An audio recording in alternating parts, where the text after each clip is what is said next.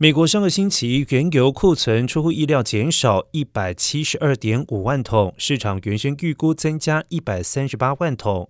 上个星期汽油库存减少十一点四万桶，减幅远低于预期的超过一百一十万桶。